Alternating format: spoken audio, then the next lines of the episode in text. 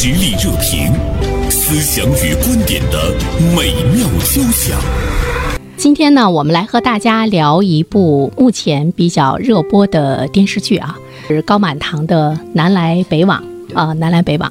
呃，今天呢，大连晚报名笔视线的执笔人军辉也就这个剧呢，是写了一篇评论性的文章，《南来北往》的人情味儿如此温暖明亮，光彩照人。中午好，军辉。呃，中午好，袁胜姐。说到高满堂老师，我觉得我们大连人都非常熟悉，是是他是我们大连人。嗯，呃，南来北往的这部戏讲述了一个什么样的故事？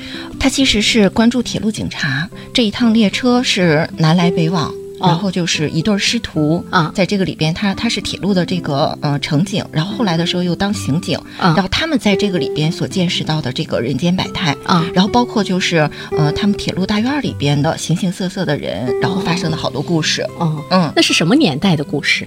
应该是七八十年代，改革开放，然后一直就是持续了有呃四十年。啊，嗯嗯，四十年。对，嗯，说到这个南来北往的火车，我相信在我们中国人的。记忆中，大多数人的记忆中，最开始是那个绿皮火车。嗯，是对，它这里边就就是很很大的一个篇幅，就是讲绿皮火车里边。是，嗯，我觉得我们今天坐高铁也好，或者是可以回味的那个经历就没有那么多了。嗯，像我们当年上大学的时候坐绿皮火车，呃，尽管那个时候你会觉得有一些苦，有一些累，嗯，但是回味起来似乎有更多的那个故事在其中。哎，你要是这样一说的话，我就想起了，就是零几年我们毕业的时候，嗯。嗯，就是从长春，然后回大连，嗯，然后坐了一趟夜车啊，然后就是车站里边毕业季嘛，就是送别，嗯，然后你就看见这个车站站台上哭的稀里哗啦的，嗯，然后在这个座位上的这个这个人也哭的稀里哗啦的，嗯，我记得我当时旁边坐了一个男生，嗯，然后他从长春一直哭到了四平，是跟女朋友道别吗？不是，我觉得应该是跟他同寝的这个宿舍的这些兄弟道别，哦，嗯。哎呀，我们都哭过，嗯，哎，说到高满堂老师的这部戏哈，我们今天之所以要聊它，是因为二月十九号从这个开播首呃开播首日创下了百分之二点五六峰值收视率的好成绩之后呢，他在这个爱奇艺的热度也突破了九千五百大关。可以说向破万迈进了哈。截止到二十号，它在爱奇艺风云榜、猫眼热度榜等各大数据榜单中都是呢呃霸榜前三，并且一直保持着稳中有升的趋势。其中微博相关的这个话题阅读是破二十五亿呀，嗯呃，抖音南来北往的主话题超过了六十一亿的播放量，相关的这个话题累计的播放量更是超过了一百亿，说明现在呢大家比较。关注呢这个戏，关注这个戏的时候，其实你更多的是谈到了人和人之间的关系，就是有哪些他比较打动你。满堂老师其实在这部戏里边就是塑造了特别。特别多、特别普通的，就是特别平凡的一个人物。嗯，然后这个戏其实打动我的有两点，嗯，一个就是感受到，比如说他在呃这个列车里边有好多的这个平凡的人物，比如说这个有一个瞎子，老瞎子是倪大红老师演的。他说他为什么就是呃这一趟车他就来来回回的跟，啊，是因为他在车上丢了他的姑娘。嗯，然后他就是这么多年，他一直在找，在找，然后哭瞎了眼睛。但是哭瞎了眼睛，他鼻子特好使，就是车里边的这个什么味儿从他身边经过，嗯，他就是一下就闻到了。哇，这这人身上有鸡窝味儿，然后这个人身上是是是这个老人味儿，然后什么小媳妇味儿，身上有粉味儿，他就是特别特别敏感，就特别幽默和智慧的一个人。就是我觉得满堂老师在塑造这些人的时候，他有一种看见，嗯，就是他能。看见就是我们每个个体，其实都是满腔的热忱，满腹的故事。嗯，就是我们个体来到这个世间，它就是独一无二的。嗯，所以我觉得我一一方面我是特别钦佩，就是满堂老师的这种看见。嗯，然后另外一个方面就是他在这里边有浓浓的人情味儿。嗯，比如说他作为铁路警察，他的这个大院里边的生活，人和人之间，大院的邻居之间，然后朋友之间。嗯。包括就是他和乘客之间所构建的那些关系，我是觉得特别特别温暖。这可以说是一个年代剧，嗯，是啊，它离我们不近，呃，也不远的这样的一个年年代剧。嗯，今天的年轻人去看它的时候，你觉得会不会有一种那个陌生感？呃，它能够它能够给今天的年轻人带来一些什么样的那个触动呢？呃，比如说我是一个七零后，我在这个里边，其实它就会勾起我好多小的时候的回忆。嗯比如说，可能我们八十年代的时候，我们大院里买了第一台电视机，嗯然后我们就是所有的人都要在那儿围着看电视，嗯然后人肉天线啊，嗯就是有很多这样的回忆。然后包括嗯。它里边还有一个，就是这个马奎这个呃老乘警，他就是经过一个嗯、一个地方的时候，嗯。他总要打开这个车门儿，嗯然后他下边有一个人，他其实是有一点残疾的一个小伙子，在那儿等着他给他扔东西，有的时候给他扔一个烧鸡，有的时候给他扔一双布鞋，嗯就是你会觉得好像有特别特别温暖。这就想起我我我小的时候，就是我姥爷有一次出差，嗯。但是他经过家门口，他没下车，嗯他是要去那个另外一个地方去这个出一个考卷儿。嗯。他正好看见我在路边儿，他就拉开了这个大客车的车门儿，给我扔下了一瓶那个呃像汽水儿哦葫芦形的塑料的、啊。黄色的，啊啊啊，然后我就忽然特别珍贵，对。然后我就觉得好像这个瞬间我隔了，哎呦，快四十年，我觉得好像在我的是就是内心里边还是特别温暖的。捕捉到呢我们以前的那个回忆。嗯，嗯那么对于呃九零后、零零后来讲，相对比来说，他们可能会比较陌生。嗯但是呢，他们看到了人和人之间的那种温暖的那个互动和关心，对他们来说，他们会觉得，呃，这是他们生命中体验不是很多的，但是他们会不会说努力的也去要去体验、去展现？比如说，嗯现在他们更多的那个生活的经历，包括交往是在嗯手机里，是在网是上，对，呃，邻里之间、朋友之间、同事之间的那种往来是越来越少了哈。嗯那看了这部剧之后呢，对他们触动的，可能他们会觉得，生活、生命其实要有很多温暖的那个存在，不是虚拟网络中的呃人情往来，你来我往。嗯，它是我们现实生活中的南来北往。我就觉得能不能把他们给从他们的这个世界中稍微往回拽一拽，嗯，嗯、会不会呢？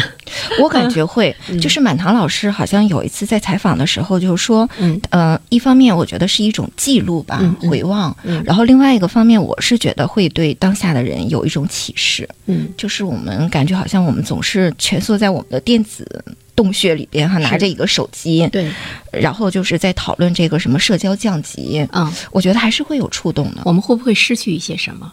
我曾经看过一个科技小说，嗯。一个女孩和一个男孩都在上小学，嗯。但是他们基本上呢就都是在上网课了。完了，学校呢会有像这个教务处啊，或者是一些老师会来巡视，会问一问怎么样，哎，问问你，考考你，因为那种科技高速的发达哈，嗯。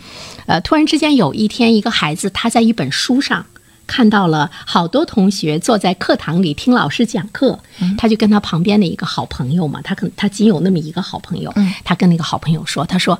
哎呀，我好羡慕他们呢！他们那个时候是那么上课的吗？那么多人坐在一起，这你还有老师，呃，我们可以一起在校园里玩儿，可以跟老师面对面，嗯可以互相问题。他说：“哦，那个好令人向往啊！”他们就在那儿遥想，嗯因为他们曾经没有。哎，我当时看到那一幕的时候，我突然之间觉得，人们往往对自己就是不曾经历的好多的东西，他还是呢，呃，有一些想去触碰一下。对，有的时候，比如说像我们呃，经常在手机上去沟通嗯事情的时候，嗯嗯，你你看不着他的这个语气，对那你就算用那个符号的话，好像那个语气也不是那么、那么真切。嗯然后可能你也不知道他，哎，他是一个什么样的表情。嗯就是有的时候可能那种。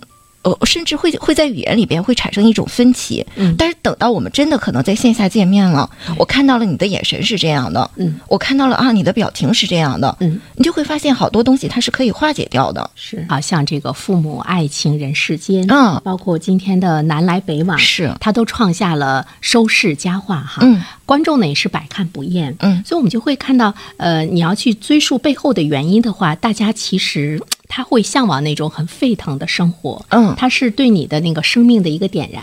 对对，那么对于高满堂老师来讲呢，他已经将近七十岁了吧？是，对他，呃，这部他是这部剧的这个编剧嘛，嗯那么他在呃这部剧的创作的过程中，一个七十岁的老人，他深入到了生活一线，不断的进行采风，嗯，不断的进行了解，是所以呢，他创下的这个剧才能这样的在生活中受到欢迎。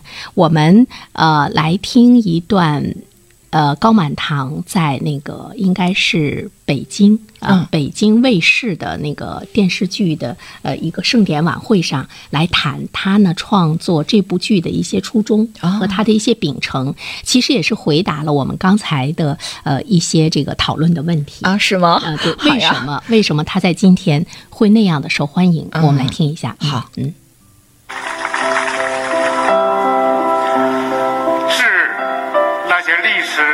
不能忘记的平凡人。尊敬的各位领导、各位来宾，大家晚上好，我是高满堂，一个用文字讲述故事的人。到现在为止，我写了四十年的故事，基本上都是围绕着小人物、普通人展开的。在我的创作生涯中，我一直坚持深入生活、深入人心，并坚信，只有真正了解并体验过平凡人的生活，才能更好地描绘出他们的内心世界。曾经为了一个角色的塑造，跑遍了城市的大街小巷，也曾经为了一个情节的真实性，和工人一起下矿井、进工厂。最近一次，我去了济南铁路公安局采访铁路警察，写下了这部讲述二十世纪七十年代蒸汽火车上发生的故事，叫《南来北往》。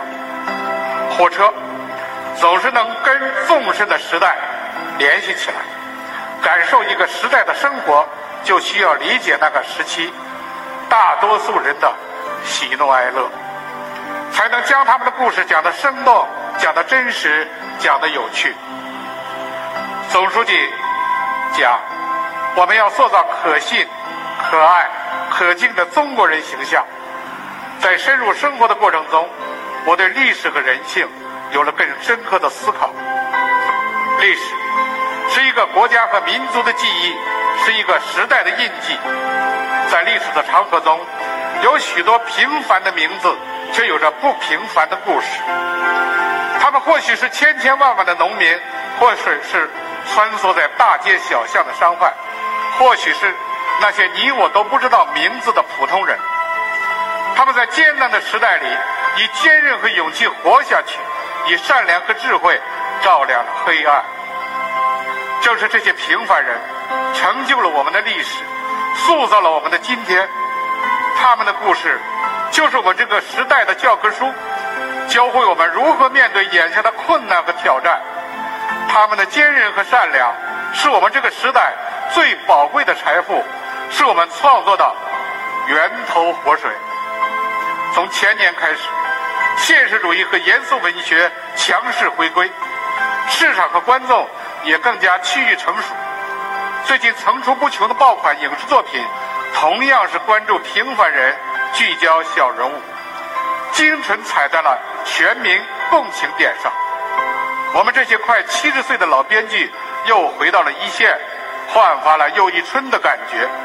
这正是现实主义的魅力，是平凡人不平凡的力量。每一个平凡的人，都有可能成为时代的英雄；每一个平凡的行动，都可能成为改变世界的力量。历史不会忘记这些平凡人。作为创作者的我们，有责任更有义务为这些曾经改变历史、正在创造历史的平凡人树碑立传。因为关注他们，就是关注我们自己，关注我们的未来。我是编剧高满堂，一个普普通通的平凡人，正在用笔为您铭记那些历史不能忘记的平凡人。我今年快七十岁了，商能饭饱，满堂同志很能，商能写作还行，还很行，谢谢大家。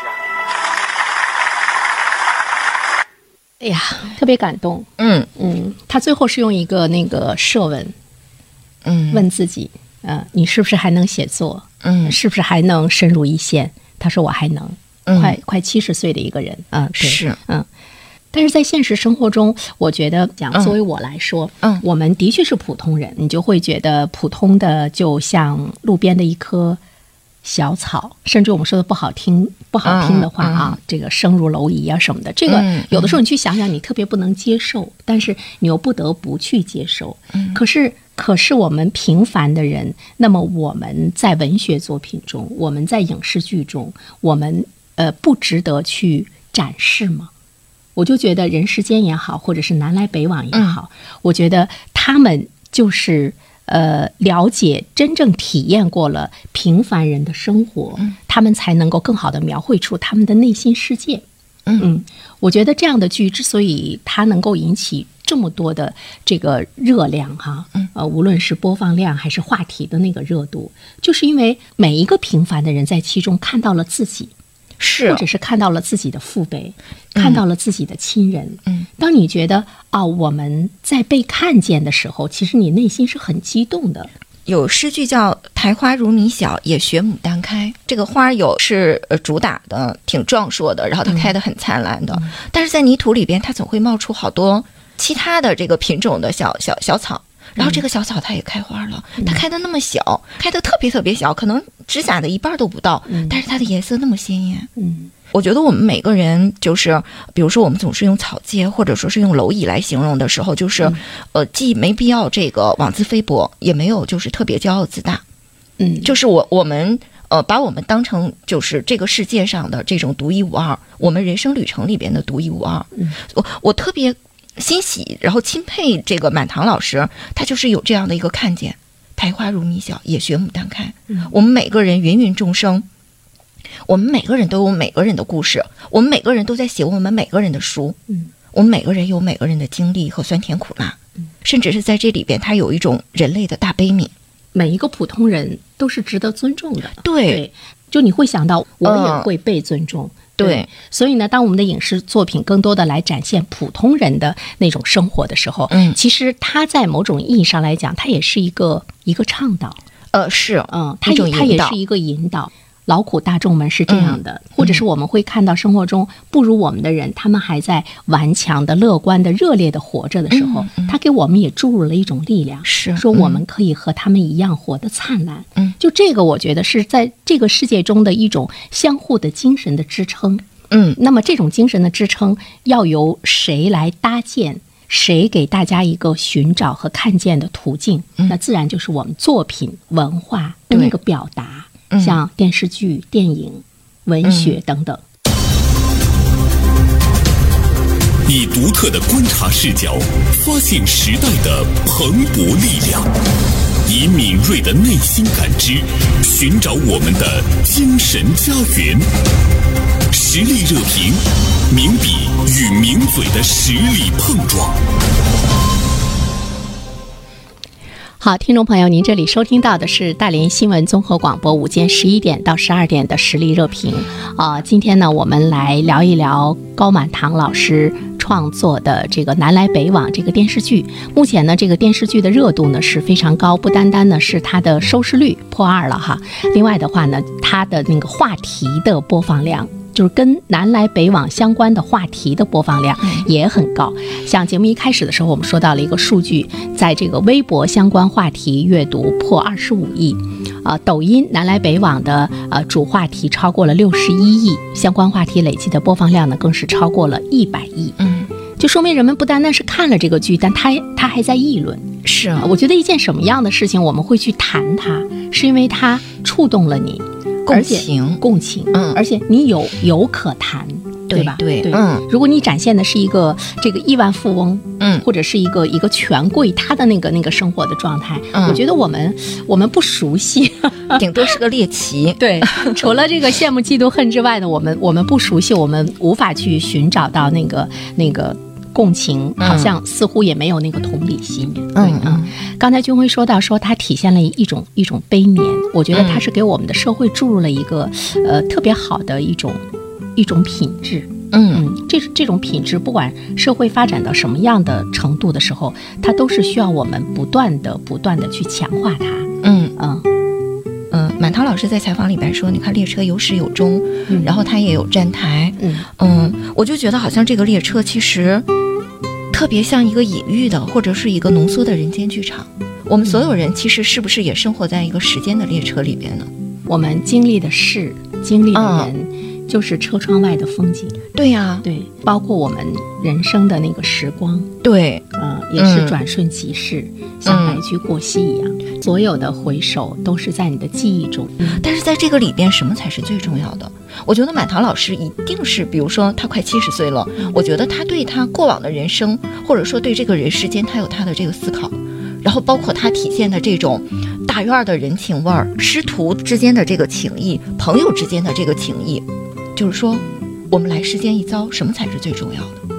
嗯我记得来来说嗯这个人的各个年龄段的那种状态的时候，嗯嗯，比如说我们说这个，呃，三十而立，嗯四十而不惑，五十知天命，嗯六十而顺，七十是，呃，从心所欲，嗯不逾矩。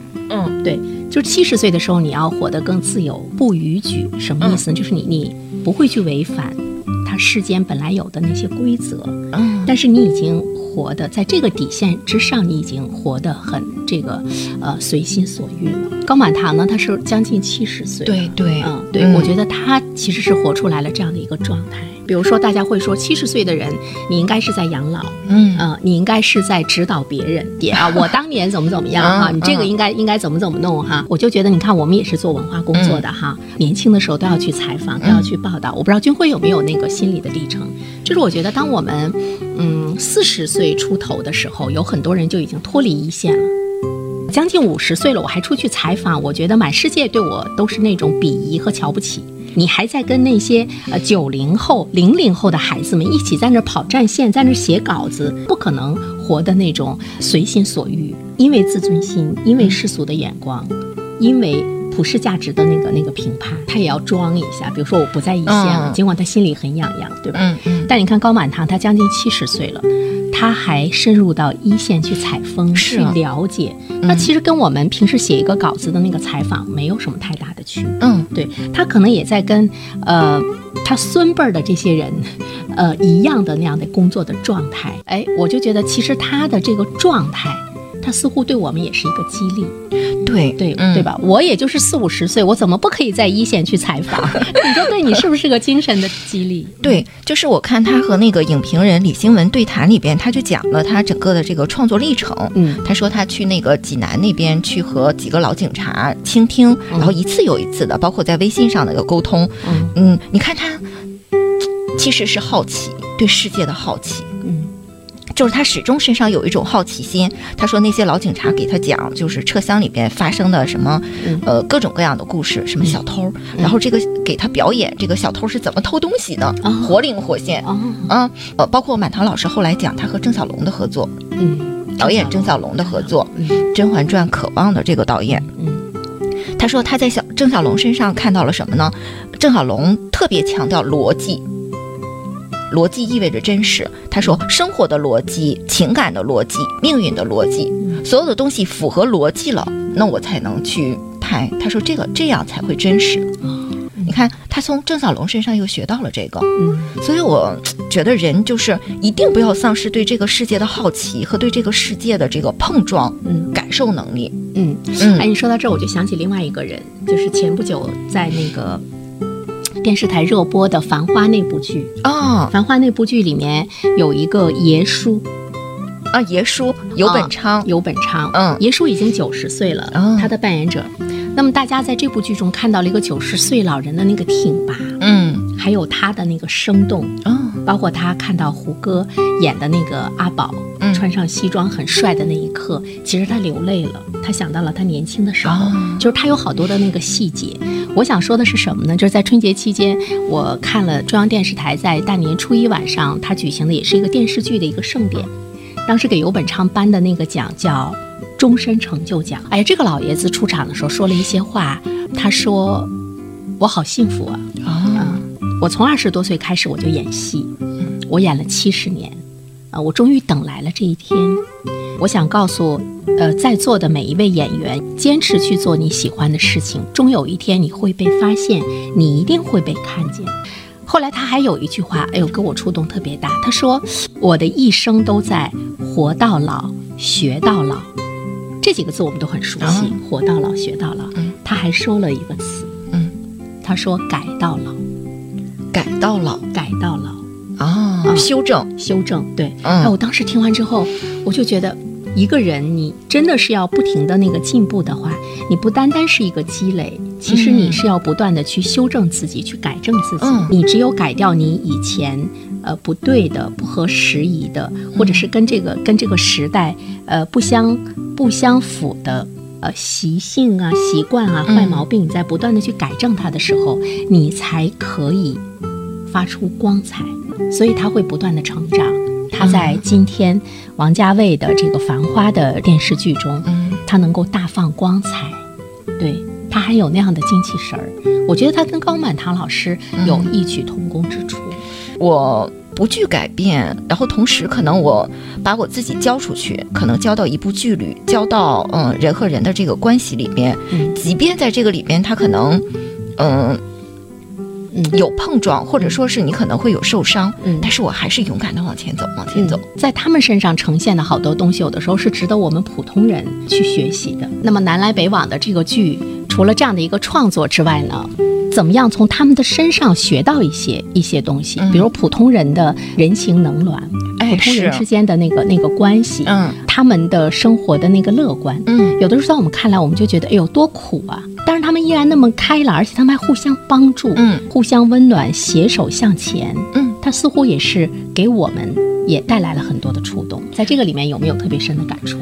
对，有他，比如说讲到大院儿的时候，他就讲，就是七八十年代的时候，就是那个时候年轻人结婚嗯是要多少条腿儿吧？二十四条腿儿还是多少啊？要家具。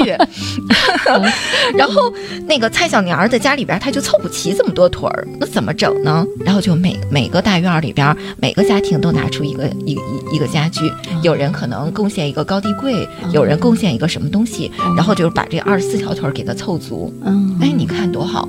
然后比如说谁家里边谁生病了，嗯然后这个住院了，孩子没人照顾，那我可能有人就是就是照顾。有喜事儿，大家是可以去这个分享的。嗯然后可能有难事儿的时候，我们要互相搭把手。他没有那么冷酷。我觉得这个是我们今天的呃科技时代所缺少的那个东西。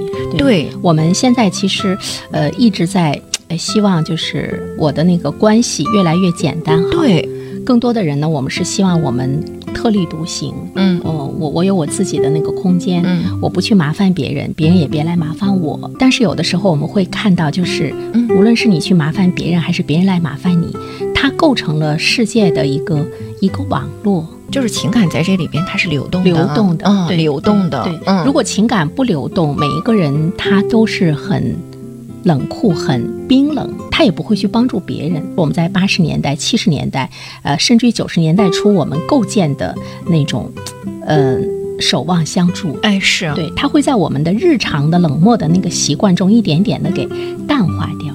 嗯那其实它反过来说，它可能又会危及到我们每一个普通的生命。就当你有难的时候，嗯。没有人来帮助你。我可能思考之一就是，呃，这种人情味儿，这种关系的构建，嗯尤其是现在，我们都真的觉得社交降级，懒得交往，啊，社嗯交降级，嗯，嗯社交降级。是。你现在是什么状态？我是看了这部剧之后，我有的时候独处的时候，我也在想，我们其实我们每个人难道不渴望这种关系的构建吗？嗯我们其实，在内心里边是渴望的，嗯但是很多时候，其实我们，嗯，又有一点恐惧，然后又有逃避的这个东西在里边。可能崭新的一年，然后也借着这部剧，我觉得可能我们每个人要打量一下自己，在流动的关系里边，人可能才成长，或者说是，就算去给予别人，其实我觉得也会给你带来幸福感吧。你最近有没有，比如说，在人和人当中碰见一个特别温暖的事儿，特别温暖的事儿就是这种交往或者是遇见？啊、暂时还没有，暂时还没有。我觉得，呃，朋友、同事之间的那种互相的问候和帮助，似乎是一种日常。但是，其实我最近碰到了一件特别让人闹心的事情，哦呃，对，它也是跟关系呃有关。嗯我在反思我，就是我们怎么样去面对在生活中总是向你索取的那些人，他一直在向你索取，而且毫无廉耻。在这一段时间来说，让我是比较有一些那个烦恼，就我就会反思我自己的行为。在我们的生活中，呃，人和人之间的那个平等怎么去看待？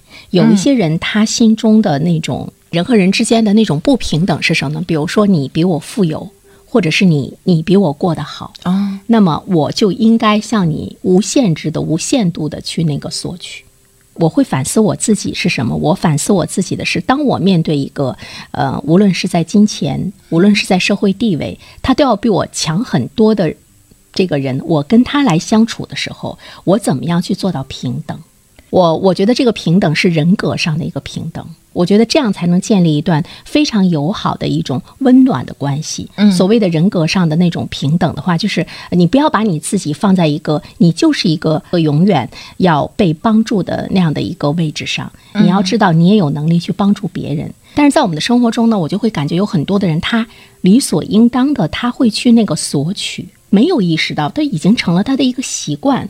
嗯我觉得这这个是一个挺大的一个课题，尤其是可能在家庭关系或亲密关系里边，嗯有的时候可能就是那样的。人和人的关系，嗯，能把那个边界感真的就是进退有据，嗯，然后变得特别清晰，其实不是一件特别容易的事儿。人人都去付出的时候呢，这个世界它才是温暖的，它的它才是流动的，嗯知道吧？嗯那个流动呢，它是需要那个传递。我就想到一个天堂和地狱的故事。哦说为什么呃，就是在天堂的人活得很快乐，在地狱的人他这这个活得很很痛苦。说是不是给他们的待遇不一样？其实他们吃的是一样的，呃，他们用了同样长的那个勺子，但是天堂的人呢，就是每天都吃得很饱很开心。嗯地狱的人呢，基本上就是穷凶极恶的。哦，就说为什么？说因为吃饭的方式不一样。因为一个，你想，就一个特别长长的勺子，嗯。你是永远喂不到你嘴里的。嗯。那么地狱的人呢，就是永远是在顾自己；那么天堂的人呢，是在互相喂，所以说他们是欢快无比的，帮助一定是相互的，嗯。才能够让你在平凡的人和事中，你才能够真正的感觉到那种温暖。嗯。如果说有人总是在不断的索取的话，那么他也会让付出者感觉到那种冰冷。所以我觉得那个冰冷吧，它分好多种，一种呢是呃，他从来不会去为别人付出；还有一种冰冷就是你你付出了太多，但是接收者呢是理所应当，你也能感觉到寒冷。所以我觉得这也是，嗯、满堂老师南来北往这部剧特别可贵的一个地方，就是我会看到社会上会有很多的裂痕，可能我们讲阶层，我们讲男女，嗯、我们讲这个，嗯，贫富，嗯。嗯，有的时候你就会觉得好像我们总是在看到一种差距和对比，但是这种差距和对比我们要看见，但是我们看见之后我们怎么办呢？嗯，就是无论处在哪个高位还是低位，嗯我们如何去自处？对，我觉得这个是嗯非常值得思考，或者说非常有建设的一个一个地方。有些人的生活就是有裂缝。有一句话我觉得说的特别好，有裂痕的地方就是要让光照进来照进的地方是，就是我们在这种差距里边，我们要看到什么？嗯，你是想要去弥合，还是想想要去追赶，还是说你要找自己的这个位置，嗯然后找到自己的一个自洽？嗯我觉得这是每个人要面对的。突然之间想这个电视剧的这个名字“南来北往”，其实它也在告诉我们，在我们的人生中，嗯无论你和谁相处，无论你做什么样的事情，它有来有往。流动，流动起来。对，而且有一些在嗯你身上也是一种流动，比如说那个因果的流动，哦它也是有来有往。那么你嗯跟别人交往的那种温暖的流动、是互助的流动，也是有来有往，才能够让我们平凡人的生活过出一份精彩。是，嗯满堂老师是不是应该很开心？我们给了这么多的这个解读，嗯，这似乎是我们也也要去传递的一种东西啊。嗯是嗯，好，再一次感谢军辉做客我们的直播间啊。今天我们聊了一聊《南来北往》这部嗯电视剧啊，我觉得它会让我们升华。啊，是，所以我们也建议收音机前的听众朋友可以去看一看这部剧。人群里藏着一扇门。我迷蒙的眼睛里长存初见你蓝色清晨。这世界有那么多人，多幸运，有个我们这悠长命运中的晨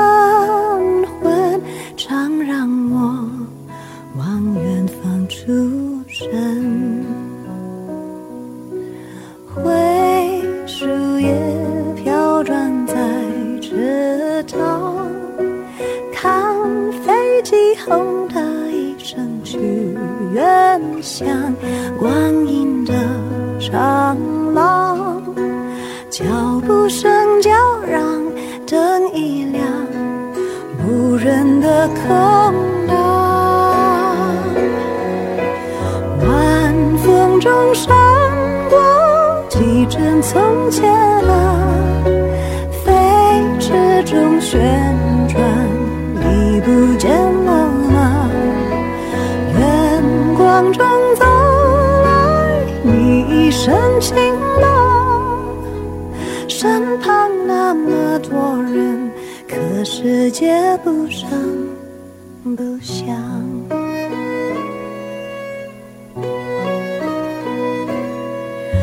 世界有那么多人，